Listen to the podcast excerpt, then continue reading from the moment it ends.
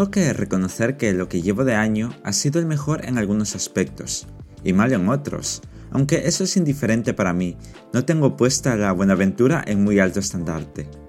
Podría haber sido un mes nimio, habitual a todos mis inicios de año natural.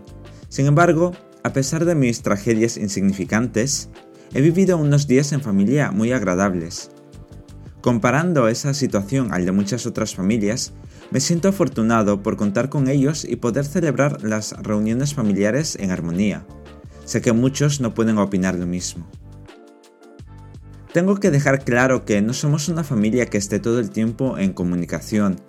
Hay un grupo de WhatsApp de la familia, al que por cierto no estoy incluido, quizás porque estoy con mis padres la mayor parte del tiempo y no me hace falta entrar al chat para saber lo que ocurre a los demás miembros de la familia.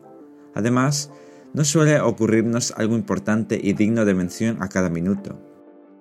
Sabiendo eso, tenemos la fortuna de poder vernos en persona, por lo menos a una parte de la familia, para realizar cualquier tipo de plan.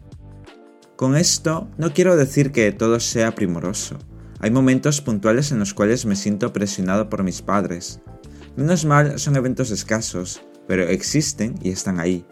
Porque hay decisiones que yo puedo entender y ellos no. Es algo habitual, cada uno tiene su experiencia y su forma de actuar ante un mismo suceso. Todo esto contrasta con la alegría que sentimos todos ante una noticia afable. Como mencionado al principio, en lo que va de mes, nos hemos reunido casi todos los fines de semana. Compartimos un primer día del año comiendo lo que había sobrado de la cena de fin de año. Después tuvimos el intercambio de regalos de Reyes, donde, una vez más, los principales agraciados fueron los niños.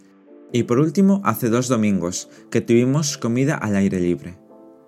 Creo que es la primera vez que nos reunimos tantas veces y seguido en un mes, y estoy muy contento por ello, a pesar de mis vicisitudes insustanciales.